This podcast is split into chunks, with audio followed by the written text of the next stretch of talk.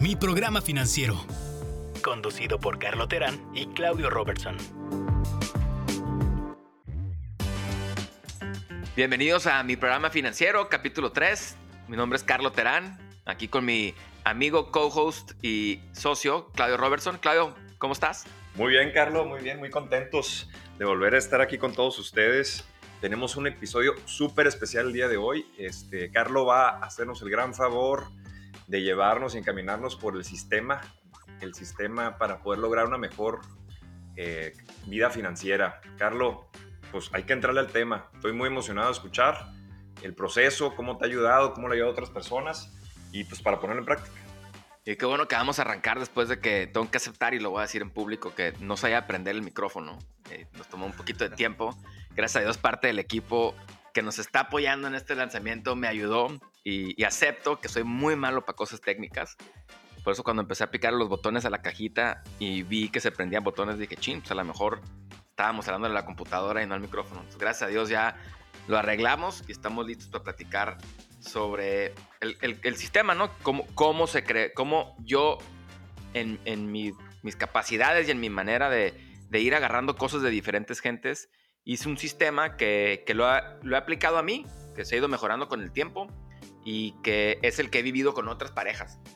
Y estas otras parejas, yo creo que lo que mucho me han dado es retroalimentación de, de qué, es, qué, qué ha servido, qué podemos mejorar. Creo que todavía tenemos un camino largo por mejorar. Nuestra idea es terminar haciendo algo de guías, a lo mejor unos libritos de guías, unos, unos archivos, a lo mejor hasta algo de, de software para que la gente lo pueda seguir.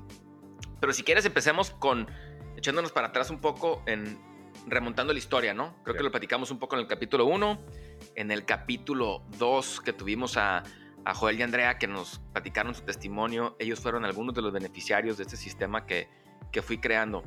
Y uno de los, yo creo, errores que cometimos, tanto Gloria y yo en su momento, eh, y más yo, más yo, Carlos, fue que yo tenía esta impresión de que el tema de las finanzas personales tenía que ver con los números, ¿no?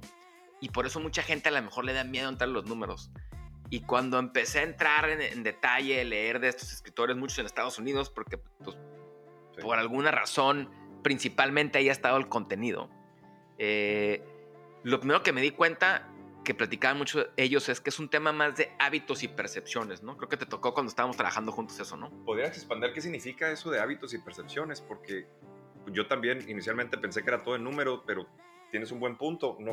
¿Puedes explicarnos un poco más a qué te refieres? Sí, de hecho eso es parte del sistema. O sea, la, la parte uno, los hábitos muchos los agarramos desde, o desde niños o desde muy jóvenes y son cosas que hacemos repetidamente y que lo hacemos ya de manera innata, ¿no? levantarte lavarte los dientes, a lo mejor ya haces de manera innata, ya nadie te lo explica porque ya se formó este hábito de ti. Y en el tema de las finanzas personales, yo creo que también es algo que funciona, tanto en cómo gastas como en cómo es tu percepción del dinero o te pones tus propias limitaciones, ¿no? De que si puedes o no acceder a algo mejor. Y en mi caso, y en nuestro caso, parte de lo primero que hicimos es bueno, preguntarnos qué, pues, qué hábitos nos hemos hecho conforme a nuestra visión del dinero y de dónde vienen. Y hecho, la parte 1 del sistema que, que, se ha desarrollado y como hemos platicado, vamos a ver cómo la mejoramos y, la retroalimentación que recibimos del público, era básicamente hacernos cinco preguntas introspectivas, ¿no? Que tenían que ver con, y te las voy a poner desde ahorita. La primera pregunta era, ¿cómo creciste en relación con el dinero? ¿no? Le hicimos tanto Gloria como yo, creo que lo platicamos igual un poco en el, en el primer capítulo, crecimos con diferentes percepciones del dinero, ¿no? por lo que quieras o mandes y que esto creo que le podemos dedicar luego todo un episodio a, lo que la gente o a lo que tú y yo y nuestras propias parejas lo hemos vivido. La pregunta dos es, bueno, esas percepciones del dinero, ¿qué marcas te dejaron? No? Hay, hay gente que por, por más bien que le vaya, siempre va a sentir que no tiene lo suficiente y, va a tener miedo. Hay gente que a lo mejor no fue un tema que nunca se tocó y es un tema que no han tocado porque pues como no se tocó, ya es el hábito y pues para qué se toca. Hay otros que, les, que, que, no tuvieron nada y luego les fue muy bien, ya sea sus familias o, o ellos mismos, y, y, están llenando huecos de, de, esos huecos, ¿no? O hay gente que le iba muy bien y luego le fue mal, como la vida se sube y baja, ¿no? Y eso tiene que ver con la segunda pregunta también, es ¿qué marcas te dejó el dinero sobre ti? Y el tema de las marcas igual es muy importante, especialmente porque cuando empezamos a, ganar dinero, cuando empieza a trabajar, eh, o, a recibir dinero o, a percibir dinero, y algunos lo hacen desde muy jóvenes, desde los 15, 16 años, otros hacen ya sus 20 después de la carrera, depende de tu situación. Pero muchas veces el recibir dinero empiezas a, seguir esos hábitos que tuviste o a llenar muchos huecos que tuviste. La cuarta pregunta es, que esto tiene que ver más de pareja, es cuáles son las diferencias que tienes con tu pareja sobre el dinero. Que eso es bien importante. No sé si tú las has tenido, ¿no? Platícame de este tema igual. Carlos, es un tema que creo que nadie habla y es tan importante estar en el mismo canal. O sea, y ahora ya en retrospectiva yo lo platico, pero nunca lo había pensado hasta que lo empezamos a discutir hace, hace algunos años cuando, cuando primero me contaste de tu metodología, de tu sistema. Este, yo lo he usado también, a mí me ha servido muchísimo eh, y por eso eh, creo que, que, todos deberíamos escuchar estos pasos. Me gustaría que nos compartieras un poquito de, eh, en particular de eso que, a mí me, me, causó mucho, me cautivó mucho. ¿Cómo fue esa conversación, si te acuerdas, este, cuando, cuando, entre tú y tu esposa en su momento, para que a lo mejor nos, algunos de nuestras personas que nos escuchan se puedan identificar? Pues mira, yo creo que lo, lo, que ayuda mucho a esa conversación es la quinta pregunta. ¿Cuáles son tus prioridades de los próximos 5, 10 o 15 años? Tengas pareja o no, y si tienes pareja, que las discutan, ¿no? En, en nuestro caso, yo creo que lo, lo, que más nos dimos cuenta es que, pues sí, que efectivamente crecimos con diferentes visiones del dinero. Y nos tocó vivir también a los dos crisis familiares en diferentes momentos. Pero nos tocó vivir una crisis que fue la del 2009, donde en nuestro caso estábamos en la maestría en Estados Unidos y de repente en una muy buena escuela, que había miles de oportunidades de trabajo, pues el mercado laboral se cae, tanto en Estados Unidos como en, México, en el resto de América Latina, estudió con mucha gente de, de otros países de América Latina y del mundo. Y fue la primera vez que dijimos, oye, ¿qué es lo que estamos buscando? No? En, nuestro caso, nuestra definición de una buena vida, que, que para mí es la meta en el programa financiero, no nomás es contar el café que te, que te estás tomando, es cuál es la vida que tú quieres seguir y, qué pasos te pueda llevar en este camino para seguir eso. De hecho, parte de lo que nos platicó nuestra, nuestra invitada, que fue Andrea, la semana pasada, que creo que lo define bien y en nuestro caso fue algo que, que funcionó bastante bien, es que una vida financiera sana, a lo que te puede llevar en esta definición es, si aprendes a manejar tus finanzas personales, entonces la vida se tratará de todo menos el dinero, que, que para nosotros es la meta. Wow, me encantó. ¿Nos puede repetir otra vez? Creo que esa parte esa parte es, para que todo, es una meta que todos podemos alcanzar. Sí, es, o sea, si aprendes a manejar tus finanzas personales, entonces tu vida se va a tratar de todo menos del dinero, porque lo que, que no significa que no tengas preocupaciones de trabajo o de dinero, pero lo que quieres es llegar a un punto donde tú puedas escoger muchas de, las prioridades que tú quieres tener, ya sea pasar más tiempo con tu familia, ya sea dejar una vida, si tienes una carrera corporativa, dejar esa carrera corporativa, o si estás en un empleo que estás en un nivel de, entrada, de subir a un, mejor nivel, y eso a lo mejor puede significar invertir en ti mismo para un curso, un aprendizaje nuevo, no sé, depende de cada quien, ¿no? Y vamos a ir explorando diferentes tipos de, definiciones de qué es una vida sana para cada quien, ¿no? Y, y qué es una vida rica, que no tiene que ser en el sentido nomás de dinero, sino de tu experiencia de vida, ¿no? Y eso cada quien lo va a definir.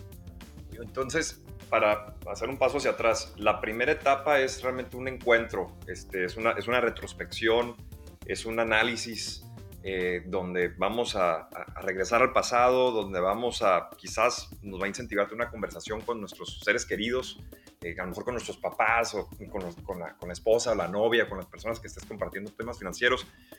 ¿Y en qué punto, una vez que, que empieces a responderte estas preguntas, yo voy a hay, hay unas respuestas correctas e incorrectas. ¿En qué punto empezamos a tomar todas estas, todas estas cosas que encontramos y aplicarlas a, realmente al método, ahora sí, de los números que dices tú? Sí, pues mira, muy curioso con, con, con la gente que me ha tocado verlo. Y, a veces, muchas, o muchas veces comento de parejas, pero también han sido con personas o que están divorciadas, o que no se han casado, o que llevan una vida que no han encontrado a la, a la pareja adecuada, ¿no? Y rompe el tabú mucho porque te repito, uno creyera que, y esa era mi percepción antes, ¿no?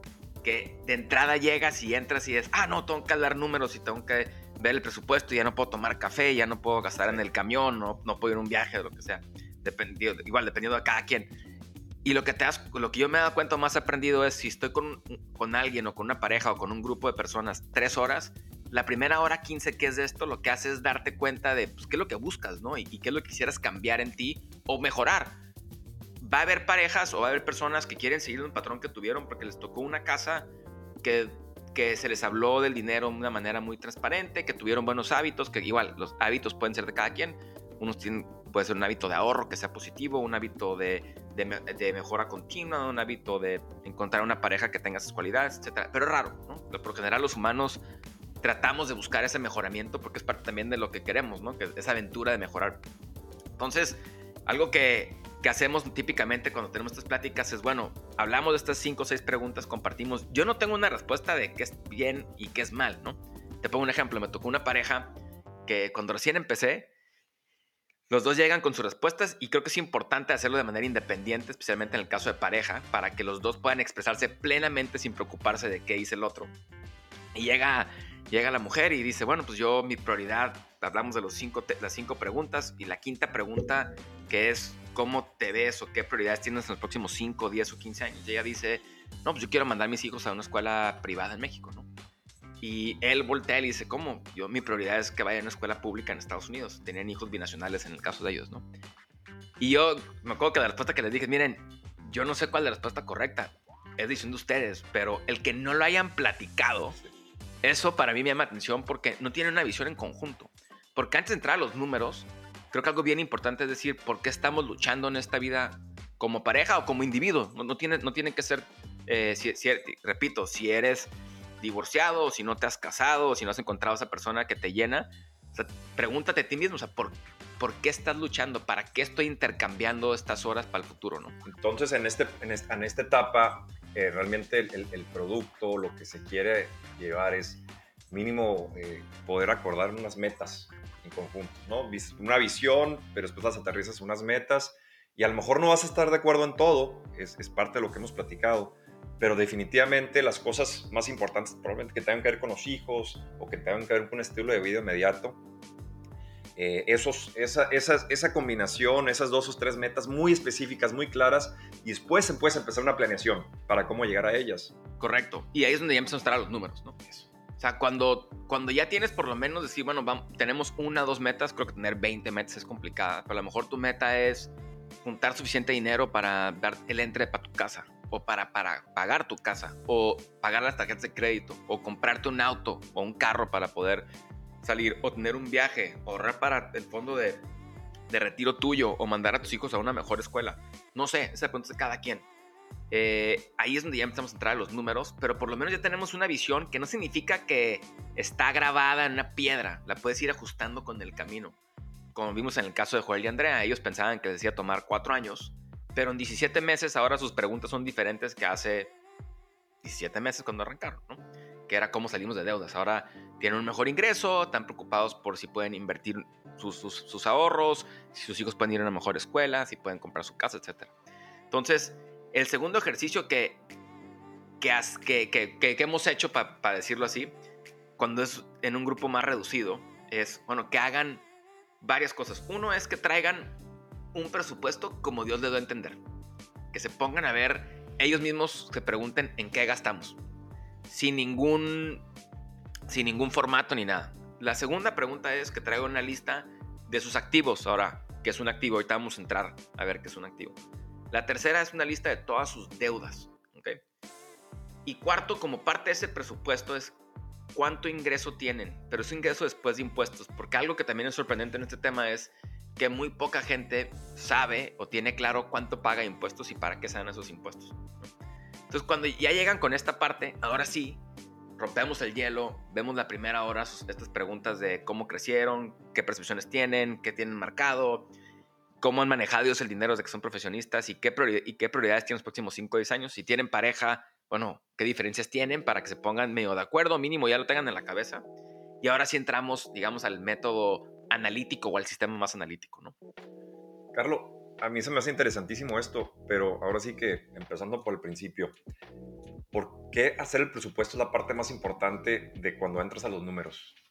Sí, e-, es interesante, o sea, hay una, hay una estadística que dicen, que dicen un par de libros americanos que eh, el presidente del equipo de Dave Ramsey lo, lo, mencionaba bastante cuando yo empecé este camino al fondo, los que me influyó mucho, decían que gran parte de la definición de si hace generar patrimonio o no es que tengas un presupuesto y no tiene que ver con contar cada peso o centavo o penises en Estados Unidos, pero tiene que ver con tu habilidad de escoger y, de, y de direccionar a dónde van tus ingresos. Cada peso que traes o cada dólar que traes a la mesa es un soldado que tú le vas a decir qué quiero que hagas, ¿no? Platicamos la pasada que si debes mucho dinero, pues estás pagando el pasado. Pero cuando ya empiezas a, pagar tus deudas es dirigirlo a la mejora que te empiece a generar un poco más, ¿no? Entonces, el presupuesto tiene varias funciones. Uno es que sepas en qué te gastas el dinero. O sea, que yo creo que es, es mucho mejor tú tener control sobre el dinero que el dinero sobre ti. Y cuando la gente no piensa en hacer un presupuesto, le está diciendo al dinero haz lo que quieras, ¿no? ¿Y qué serían algunas de las cosas, ahora sí que, como es tan importante este primer paso y de ahí se detona todo lo demás, ¿cuáles son las partes críticas que tienen que estar en un presupuesto, Carlos? Lo más, más importante que no nos puede fallar. Igual, empecemos por el principio. Vamos a ver primero lo, todo, lo, que sale, ¿no? los gastos. Entonces, vamos a empezar con gastos fijos. ¿Cuáles son tus gastos fijos? Que son los primeros que hay que pagar. Uno es tu casa, ya sea tu renta o hipoteca. Dos es todos tus gastos de servicios, luz, agua, drenaje. Tres es comida. Y el cuarto, que yo creo que es importante, es tu seguro médico, ¿no? Que ahorita vamos a entrar a esa, división. Entonces, ¿cuáles son tus gastos fijos? Luego vamos a entrar más en detalle cuáles cada uno. Pero segundo, ¿cuáles son tus gastos variables? Que ahí, vamos a, ahí podemos poner transporte, si tienes, digo, si tienes un, un, pago de carro, que no soy muy aficionado a ese tema, luego, luego entraremos en detalle por qué, aunque sea lease, como lo conocen como lease, lo metes en gastos fijos, ¿no? Pero si no, pues tienes tu transporte para ir a tu, trabajo, ¿no? Tu entretenimiento. Tienes tu gasto de cine si vas al cine, de comer fuera de tu casa si comes fuera de tu casa, viajes si viajas, ropa, calzado, etcétera, etcétera, etcétera. Y luego hay dos cosas que yo, bueno, cuatro cosas que veo que la gente por lo general no toma en cuenta en su, en, en su presupuesto. El primero es todas las suscripciones, ¿no? Como bien sabes, se mete ahora con la pandemia, la gente está llena de suscripciones y nadie toma en cuenta la de Spotify, la de Netflix, la del cable, si tienes Costco, la del Costco, etc. Y en el gasto de suscripciones te sorprenderías cuánto te gastas, ¿no? La gente que tiene Amazon Prime, pero todas estas suscripciones eh, suman. Y el otro tema que yo creo que es crucial es el tema de seguros. Todo depende también en qué país estés países como Estados Unidos que mucho del seguro médico viene por parte de tu empleador, en muchos casos. En México tienes eh, también la seguridad social, aunque muchos trabajos tienen el, el IMSS. Hay gente que paga sus seguros eh, privados en lo que tiene que ver con médico. Luego le agregas los seguros de vida, que también entraremos ahí. Yo soy muy fan de los seguros de vida sin ahorro, que luego vamos a platicar por qué. Eh, tu seguro de auto, si tienes auto. Y igual un tema que es más común en Estados Unidos es el seguro de deshabilidad, que también entraremos que si, si tienen la capacidad de hacerlo, yo creo que es muy importante tenerlo. Los seguros, lo que sí no ven mucho la gente es, yo no los veo como una inversión, los veo como un, un pago para una catástrofe, ¿no? Porque la vida pasa, y a todos nos va a pasar algo en los próximos 10 años, el problema es que no sabemos qué, ni, ni cómo, ni cuándo. Y luego ahí tienes, digamos, todos tus gastos normales, pero hay dos adicionales de ahorro que yo trato de inculcarle a la gente cuando hemos platicado este tema, que no están comúnmente, que uno es el ahorro para el retiro, que es bien importante. Cada vez más son menos comunes las, las pensiones. Inclusive hay más pensiones, hay menos gente que, que contribuye por cada persona pensionada, que luego es un tema que entraremos más a detalle. Entonces, el que ahorres para tu retiro. Y en el caso de ciertas gentes que le quieren pagar a la escuela a sus hijos de universidad, si es que tienes hijos, el gasto o el ahorro para la educación de tus hijos. Eso ya te da tu gasto total. Ahora, esos son todos tus gastos. Ahora, ¿qué tenemos del lado de ingresos? Tenemos los ingresos fijos de sueldo. Si eres un consultor, pues va a haber ingresos variables. Ahí lo que puedes hacer es tener un promedio de tu año, de tu año anterior y ver más o menos si eso es lo que, lo que vas a ingresar. Si tienes algún otro tipo de ingreso porque trabajas eh, de manera fuera de tu trabajo normal, como consultor o ayudando o vendiendo algo, etcétera, lo podemos agregar ahí. Entonces ya te va a dar tus ingresos menos, tus gastos. Ahora, eso es básicamente un presupuesto. Oye, Carlos, a mí me han preguntado antes y creo que eso es interesante. ¿Tú considerarías dentro de un presupuesto el pago de un bono, por ejemplo, empresarial? algunas personas no saben si incluirlos siempre, hay empresas que se dice, te dan un bono, ¿no? ¿Y qué, qué, hace la gente con ese bono? Que es una pregunta que, que, que he pasado mucho con un, aguinaldo, ¿no? Correcto. Pues mira, yo fuera conservador. O sea, lo que yo quisiera es que el bono sí fuera un extra. Lo que, lo que nos termina pasando los humanos es que, pues, que entramos a esta como carrerita que en cuanto nos suben el sueldo, subo mi nivel de vida, que es una inflación en tu costo de vida, ¿no? Que es muy común esa palabra en, en, inglés, ¿no? Y entramos en como si estuvieras en una caminadora corriendo cada vez más rápido, corres más rápido, pero no vas avanzando, ¿no? Entonces yo lo pusiera de manera conservadora, eh, asumiera o nada o muy poco para que cuando caiga el bono, realmente sea un bono, ¿no? Que puedas usar. Un par de conceptos que no incluye ahí es si tienes deudas, incluyes tu pago de deuda mínimo a, a tu presupuesto, que igual cuando tengamos nuestro, en, mi programa financiero.com, que pronto, o ya, debe estar al aire la, la, página para el tiempo que esté este podcast al aire, ya debe estar ahí. Queremos poner herramientas para que la gente pueda incluir este tipo de cosas.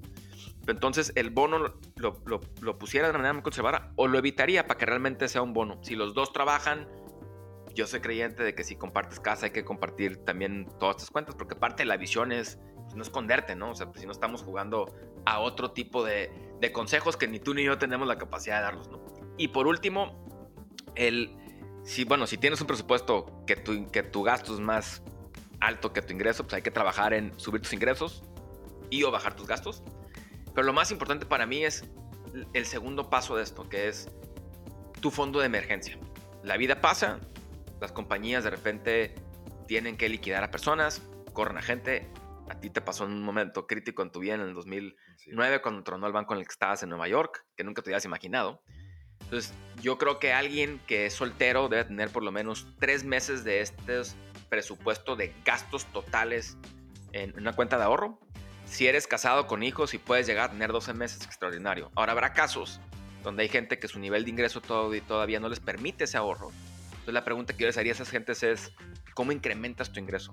Es o aprendiendo otro idioma para poder trabajar en una de estas plataformas como Fiverr, donde puedes dar asesoría a gente en todo el mundo, o vender algún producto en, algún marketplace como Mercado Libre, Amazon, etc. Entonces, está interesantísimo. Este, este pequeño proceso, que se puede hacerlo tan extenso, tan corto, empieza a abrir todas estas preguntas, ¿verdad? Porque te empiezas por fin a visualizar eh, pues, la foto, la foto actual y, y, empiezas a poder proyectar tu futuro y, ahorita lo que dices me, me resonó muchísimo conmigo. Una de, las, las, partes, me río porque cuando estaba haciendo mi presupuesto hace, hace muchos años es cuánto destinaba a los regalos de los cumpleaños. Y no lo tenía en el radar y decía, bueno, pues tenemos muchos sobrinos y primos y gente muy querida y pues un regalito aquí y allá. Y ahorita me, me lo recordaste y, y, me da ahorita gracia porque es un, es un comentario que siempre saco.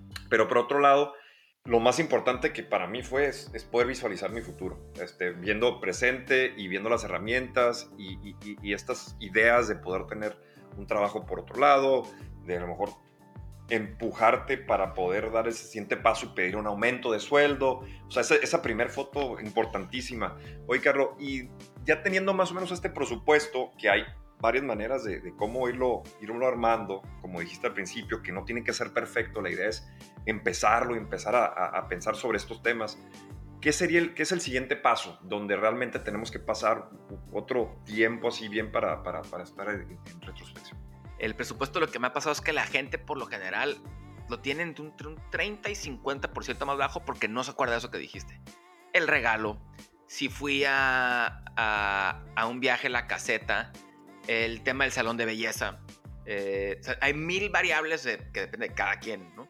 Eh, que si tu hijo lo llevas a la clase de fútbol o a la clase de natación o a la, clase de ballet, eh, hay muchas variables que luego se nos olvidan, ¿no? Entonces, yo creo que por eso el ejercicio es bien importante porque realmente te das cuenta de lo que gastabas. En el caso que tuvimos en el episodio pasado de Joel y Andrea, cuando hicimos el presupuesto para incluimos los pagos de deuda que tenían, era como, wow, tenemos, tenemos un gasto mucho más alto del que nos imaginamos, ¿no? Y por eso la importancia de que o tuvieran un segundo trabajo, o en el caso de Andrea, que ella se metía a trabajar también, para que pudieran por lo menos estar en el mismo nivel de ingreso y de gasto. Entonces ya que tenemos esa parte y que ya tenemos una meta, es tu fondo de emergencia. Yo creo que por lo menos tener medio a un mes, si tienes deudas, es, muy positivo, porque ya te da tiempo de que si pierdes tu trabajo o si eres emprendedor y tu negocio cierra como pasó en la pandemia, eh, aunque hayas tenido un negocio chico, grande, no importa, todos sufrieron igual, por lo menos tienes un colchón, ¿no? Para decir, sobrevivo, tengo 15, 30, 60, 90 días para poder ver qué hago, ¿no? Y, que estamos preparados los dos para esto. El segundo paso que, que, te diría es, aquí empezamos a ver todas tus deudas y todos tus activos. Primero empecemos si quieres, ¿por qué son deudas?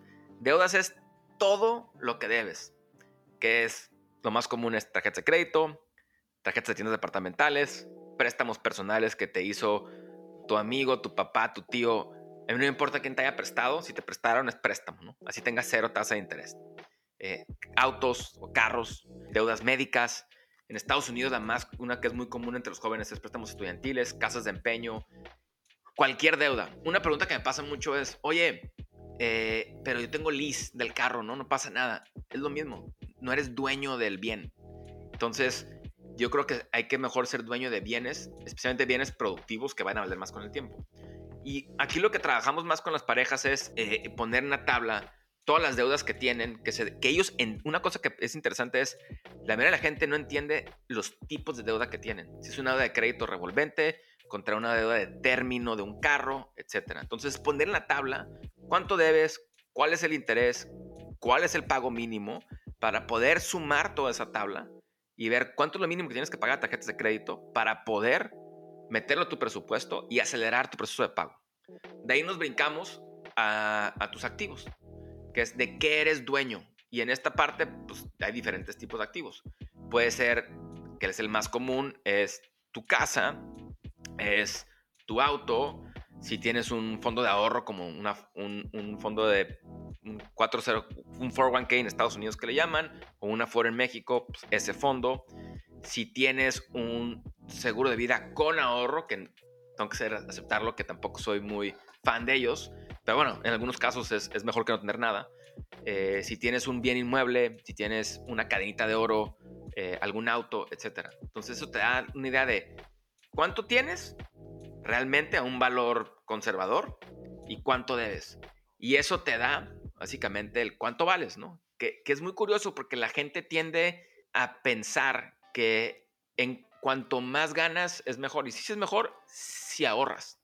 El número más importante para alguien de saber es yo cuánto vales con el tiempo y, querer que ese número vaya creciendo con el tiempo.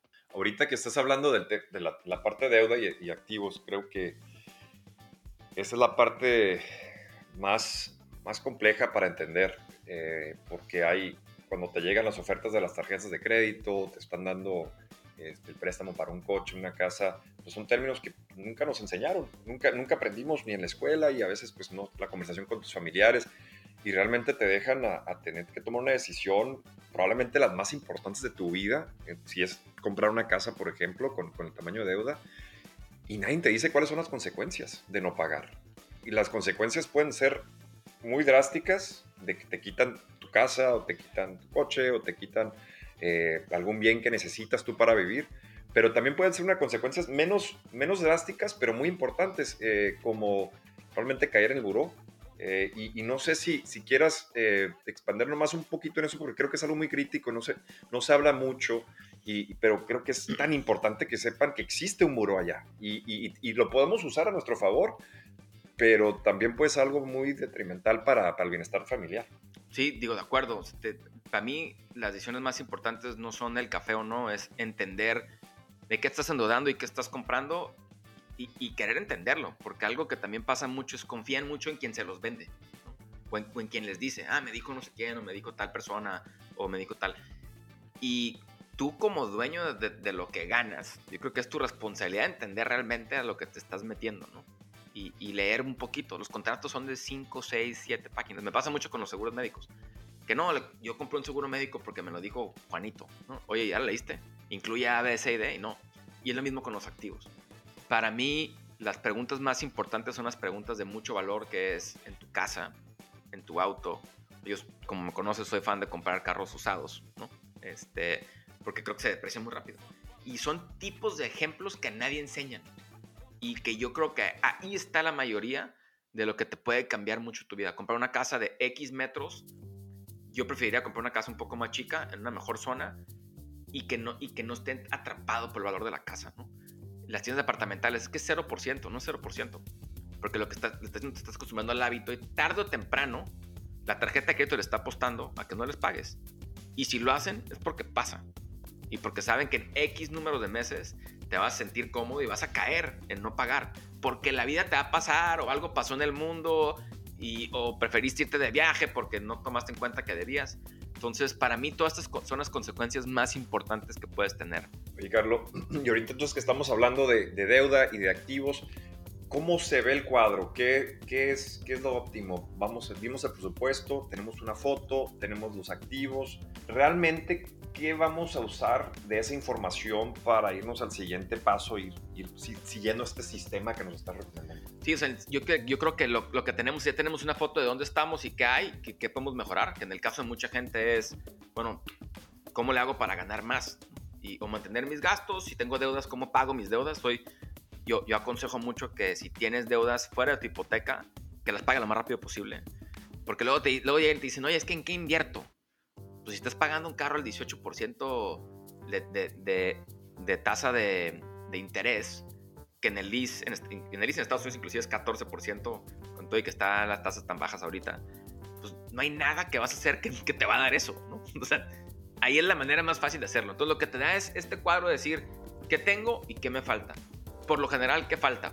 Tener una mejor cobertura de seguros sin ahorro, creo que es el paso más importante. Y ahí entramos a hablar, que es el paso 3, hablar del seguro de vida, seguro médico, si no tienes o si no te lo da tu empleador o si no tienes seguridad social, del seguro de auto, que también el seguro de auto pues tienes consecuencias si chocas un tercero, te chocan, tú quieres estar cubierto, porque para muchas personas el tener un auto les ahorra muchísimo tiempo de usar transporte público, ¿no?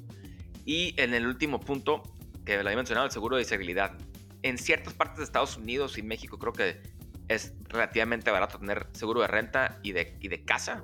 Para muchísima gente su casa es su activo más importante del que van a hacerse dueño, ¿no? Entonces yo creo que lo que te da la oportunidad es entender dónde está ese hueco en el paso 3, ya cuando juntas todo, qué seguros. Y yendo al paso 4, ahí sí entramos a lo que decíamos en el presupuesto al principio, que es tener en cuenta tu ahorro para el retiro o inversión, no te necesariamente para el retiro, y tu ahorro para la educación de tus hijos.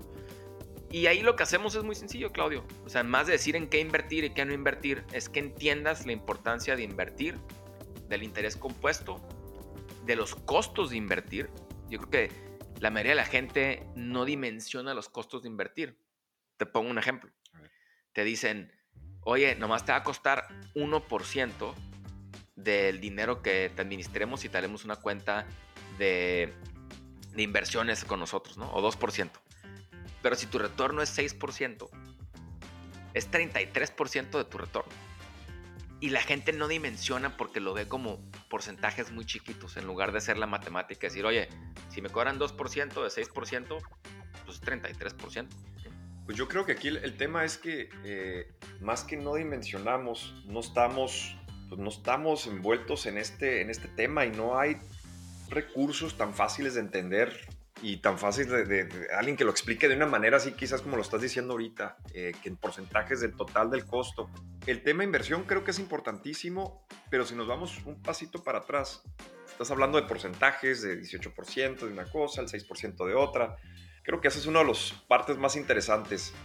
18 es mucho, es poquito, 5 es mucho, es poquito. ¿Nos puedes ayudar un poquito a, digerir el concepto de tasas de interés y, a lo mejor uno, un ejemplo sencillo de, de, oye, pues 18 es muchísimo, no es mucho, o, en qué momento realmente puedo sacar un préstamo para hacer algo bueno o no bueno? No sé, me gustaría que, nos platicaras un poquito, despedazar un poquito ese, ese concepto de la tasa de interés que es, yo creo, de los puntos más críticos que sufrimos. No entendemos qué es el interés y cómo nos, cómo nos puede ir comiendo, deshaciendo nuestro, nuestros proyectos y nuestras tasas, ¿no? Por, por, las tasas que están astronómicas en algunos lugares. Y especialmente cuando vas, digo, a algunas de estas tiendas departamentales, como dices tú, comprar una tele, dices, la tele está baratísima, pero terminas pagando el doble después de que pasan los intereses. Me gustaría nomás expandir un poquito ahí porque creo que es tan crítico y es una parte muy importante del proceso entender esta parte. Sí, digo, podemos echar todo un capítulo enorme sobre el tema de las tasas de interés, ¿no? Eh, yo creo que uno de los conceptos más básicos que, que yo quisiera que la gente se llevara de nuestras pláticas es que que le pierdan el miedo a estos, a, estos términos o a saber, porque algo que ha hecho bien la industria financiera en general, en, todo el mundo, y, tú y yo trabajamos mucho en, Estados Unidos en, este tipo de empresas, y, no es por gente mala, nomás es, es una manera de vender muy buena, es que suena muy sofisticado, muy complicado. Y, yo la verdad creo que no es, ¿no? Lo que pasa es que luego nos da como miedo el preguntar, nos da como el miedo decir, ching, ¿qué pasa? Estoy equivocado. Yo, yo no sabía nada de tasa de interés. Eh, mucho lo que he aprendido es por leer, ¿no? El, leer creo que es importante. Y en el tema de las tasas de interés, pues todo depende, pues todo depende del país que estés, ¿no? En Estados Unidos ahorita, que es marzo del 2021, pedir prestado al 3% para comprar una casa, pues es relativamente barato, porque hay otro concepto que es inflación, que luego platicaremos, que se puede comer tu ahorro si no lo tienes bien invertido. Eh, pero si, si, en Estados Unidos alguien me diera una hipoteca al 12%, pues la verdad es que esto ya está fuera del mercado, ¿no? En México hoy, que las tasas de interés probablemente andan entre el 7 y el 10% en la hipoteca, el pagar 20% por una hipoteca, pues fuera muy alto, ¿no? Ahora, hay muchos componentes dentro del por qué la tasa de interés es diferente en ciertas cosas. Por ejemplo, en una tarjeta de crédito, pues puede ser más alta porque el riesgo, en una casa, pues si te presto, tengo la casa de hipotecada. En una tarjeta de crédito, si te presto para comprar una, no sé, una almohada para tu, para, tu cuarto, para tu casa, pues no puedo ir por ella. Entonces yo tengo que meterle el costo de ese riesgo. Luego la gente percibe que, que no está todo, que no está bien, no, significa nomás, pues hay más riesgo, ¿no? Y, aquí es donde entran tus patrones el que tú tengas un muy buen score de crédito, eh, pues probablemente te van a prestar muy barato porque dice la historia que siempre pagas y pagas a tiempo y eres un totalero, como le dicen en México, eh, que en Estados Unidos es, es, similar el concepto, ¿no? Igual, que si no pagas, pues pues como tú, tú préstale a tu, a, tu, compadre o a tu comadre o a, a, tu prima, ¿no? O sea, si, si te presto dinero y creo que no me vas a pagar, pues te voy a cobrar mucho más porque pues quiero asegurarme que el primer pago de interés recupere la mayoría, ¿no? Entonces ahí el, tema de la tasa de interés, yo creo que hay, hay, mucho que entenderle. Yo, y en mi filosofía y aconsejo, Dave Ramsey aconseja no tarjetas de crédito. No estoy seguro si sea lo correcto, pero sí creo que las tarjetas de crédito, para la mayoría de la gente, no, no saben manejarlas. Y, no me refiero a que, ah, es que yo pago cada fin de mes y, me gano los puntos, ¿no? Yo, sigo sin conocer a alguien que diga, hijo, me fue re bien porque tengo un chorro de puntos en la vida, ¿no? Lo hicieron por otras cosas. Pero más bien yo creo que es tener muchísimo cuidado y saber tú, volviendo a los hábitos del principio, entender tus hábitos y que no vas a gastar por gastar. Ahora está muy por delante de gastar. Hay cosas que creo que en ciertos niveles de ingreso, pues ayudan mucho, ¿no? Tener una lavadora en tu casa si, si nunca has tenido, pues te va a quitar mucho de trabajo, la verdad. Tener un refrigerador te ayuda a tener mucho, ¿no? Entonces todo depende en qué nivel de ingresos estés, eh, pero hay que tener, mucho cuidado con ellas. Buenísimo, no, pues la verdad es que eso, eso ayuda mucho a entender un poco más y estoy seguro que nos vamos a meter más en el tema cuando, hagamos nuestro capítulo de deuda exclusivamente, ¿no? Entonces, Carlos, para ir recordando la primera etapa, hablamos del presupuesto, ya lo vimos, hablamos de deuda, de los activos, para ver dónde está, qué es lo que nos está faltando, tema importantísimo son los seguros, que realmente es así como realmente cuidamos a nuestra familia, ¿verdad? Por medio de los seguros. ¿Cómo vamos emocionando esto y, cómo vamos encontrando estos gaps, estas, estas, estas oportunidades, vamos a decirlo, no, no problemas, vamos a abrir oportunidades para, para, nosotros encontrar este bienestar financiero? ¿En qué momento empiezas a tomar acción? ¿En qué momento tienes que buscar un recurso adicional? ¿O qué, es, qué son los siguientes pasos ahí? Pues empezamos primero con paso uno, hacer un análisis retrospectivo digamos, paso dos, hacer tu presupuesto. Paso tres, proponerle un paso, hacer tu, tu, tu fondo de emergencia. Eh, paso cuatro, que yo creo que si tienes deudas, pues vámonos al paso otra vez dos y tratar de pagar lo más rápido posible para poder tener más activos, ¿no? Y luego, paso cinco, vamos a hacer pues, un análisis de seguros, dónde estás, que estés bien cubierto. Luego podemos pensar en invertir y en ahorro para la universidad de tus hijos, si así los coges, ¿no? Y si no tienes hijos, pues ahorro para para que tú puedas ya sea comprar una casa o un departamento para rentar o un terreno o invertir en un negocio o comprar acciones en la bolsa, etc. Yo, te diría que el, último, la última parte, que, que, es otra que se olvida, es que hay cosas que se pueden hacer de manera más eficiente. Una es automatizar.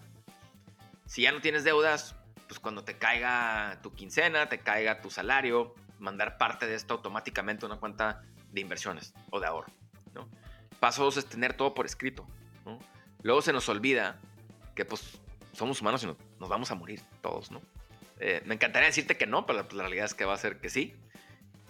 Y, damos por hecho de que, ah, bueno, mi, mi, mi, pareja, mi primo, mi tío, mi papá, mi, suegro saben dónde está, si tengo una casa la escritura, o que si le presté dinero al compadre, saben, y el compadre pues ya no está, así pues, como no me debe nada, le dice a la comadre. Eh, el tener un testamento, creo que es bastante importante y lo damos por hecho. Todas estas cosas son muy costosas y pasan después. Entonces el tema de automatización, planeación preventiva, etc. Y eso ya te da toda la foto. Entonces lo que termina pasando es que pues, cada quien está en una situación diferente, ¿no? Hay quienes deben mucho por, porque o les mal un negocio o porque se endeudaron por estudiar en, una universidad o pagar sus estudios propios o porque le pagaron a un hijo a la universidad o porque le deben a, algún gobierno en, sus impuestos. O sea, es en qué paso estás. Y de ahí ver ya independientemente, pues qué paso sigue, ¿no? Idealmente lo que quieres es estar en el paso donde ya no tengo deudas, tengo un exceso de, sobre mi presupuesto, tengo ahorros y ahora sí quiero disfrutar más mi vida. ¿Qué significa para ti? Pues para algunos será viajar, para otros será tener un, ayudar a un amigo, tener una segunda casa, no sé, eso depende de cada quien, ¿no? Pero yo diría que depende mucho. Lo que sí ayuda mucho a este sistema es tener una foto completa y tú mismo decir dónde estoy, qué quiero cambiar y qué quiero hacer. Yo creo que parte de tu sistema será que sí somos muy flexibles en no tener deudas fuera de tu hipoteca, de tu casa. Inclusive el carro si lo puedes pagar. ¿Por qué? Porque el carro vale 30% menos el día que lo compras. Y todo esto te lleva a que tú mismo o con tu pareja hagan esta visión y digan qué queremos atacar, qué podemos mejorar, que para la mayoría de la gente es tener mejores ingresos, para luego a lo mejor dices, ya no quiero tener esta carrera corporativa que tengo, ahora sí quiero dejar porque ya estoy en una mejor situación, ¿no? No sé, esto va a ser dependiente de cada quien. Yo creo que vamos a topar con muchos casos de gente que tendrá diferentes preferencias, pero que el sistema les va a ayudar en lo general y en lo particular con las herramientas que vamos sacando. Muy buenísimo, Carlos. Es verdad que está interesantísimo esto. ¿Cómo podemos a, empezar? Tenemos que empezar con Carlos. Este, este sistema lo podemos ir llevando autodidácticamente. Eh, porque pues sí, sí hay un poquito de miedo a lo mejor platicar con, con, un tercero que no me conoce muy bien. Dime cómo vamos a poder encontrar estos, estos recursos para, para poder empezar, porque creo que es importantísimo estar todos en mismo canal. Yo creo que lo que va a ser nuestra tarea de nuestro equipo y nosotros, que mi programa financiero.com tenga de manera herramientas y que también podamos hacer pues, como análisis de las diferentes opciones que hay, eh, tanto en cuentas de ahorro, tarjetas de crédito, casas de, bolsa que ofrecen cuentas de brokeraje en línea, etcétera. Eh, seguros, pros y, pros y contras de tipos de seguros, etcétera, para que tengas por lo menos estos pasos que los documentemos bien. Dos, eventualmente, y espero que sea pronto, eh, podamos tener herramientas no nomás en la página, sino que puedas bajarlas de nuestra propia página, ya sea en un PDF o en un Excel o eventualmente en un sistema, ¿no? Tres, que es el que pueden hacer de una manera más inmediata también, es nos pueden escribir a info arroba mi programa financiero.com con sus dudas. Y puede ser de una manera anónima. Si, hay cosas que pues, fuera bueno que nos compartieran, eh, cuánto ganan, cuánto deben, cuál es su dan específico, etc. es importante tener un punto de referencia de dónde estás. Estas herramientas son independientes de tu nivel de ingreso. Parte de lo que he aprendido en esto es, no importa cuánto ganes, todos tienen retos. Y pues bueno, ojalá que con el tiempo igual podamos eh, tener más impacto en más gente de una manera más directa, ¿no? Y digo, yo creo que con el tiempo igual buscaremos también tener ingresos de alguna manera de esta plataforma, pero mientras más genuinos seamos nosotros en, ayudar a la gente, que digo, lo hemos hecho por muchos años ya de manera gratuita, y yo creo que lo bonito es el impacto que tienes, ¿no? En ayudar a alguien a cambiar su vida. Excelente, Carlos. La verdad, estoy súper, súper emocionado. Lo más increíble es que este sistema funciona. Lo hemos visto. Llevas muchos años aplicándolo, lo aplicaste tú mismo. Ha funcionado para ti. Y pues estamos listos para recibir preguntas. Creo que no cabe otra que empezar a trabajar. Empezar a trabajar. De acuerdo, Claudio. Yo les diría que, le repito, o sea, parte de la sorpresa más importante que me ha llevado en este camino y, la fortuna que ha tenido la gente que me ha compartido algo que es muy personal y, muy complicado de, discutir, solo o en pareja, ¿eh? es independiente, es que yo creo que la inmensa de la gente tiene esta necesidad de sentirse escuchado y de poder tener alguien que le pueda dar una opinión genuina probablemente hay veces que no les va a gustar nuestra opinión, mucho. Eh, me ha pasado con varias parejas que le digo, tienes que vender el carro y como que se me quedan viendo como con cara de por qué. Pues porque no te alcanza, ¿no? O sea, no, te alcanza para pagar ese carro. Eh, pero eso es parte a veces del, del, amor duro que hay que recibir porque sí tiene un beneficio en largo plazo y lo que quieres es a final de cuentas que tú tengas menos estrés, puedas vivir de una manera más sana en tu vida y que tu siguiente generación igual pueda tener esos beneficios, ¿no? Entonces, pues bueno, no nos queda dar más que dar las gracias a los que nos escucharon y pues bueno, hasta el siguiente programa. Muchas gracias, es Claudio Robertson y Carlos Terán en mi programa financiero. Mi programa financiero, conducido por Carlos Terán y Claudio Robertson.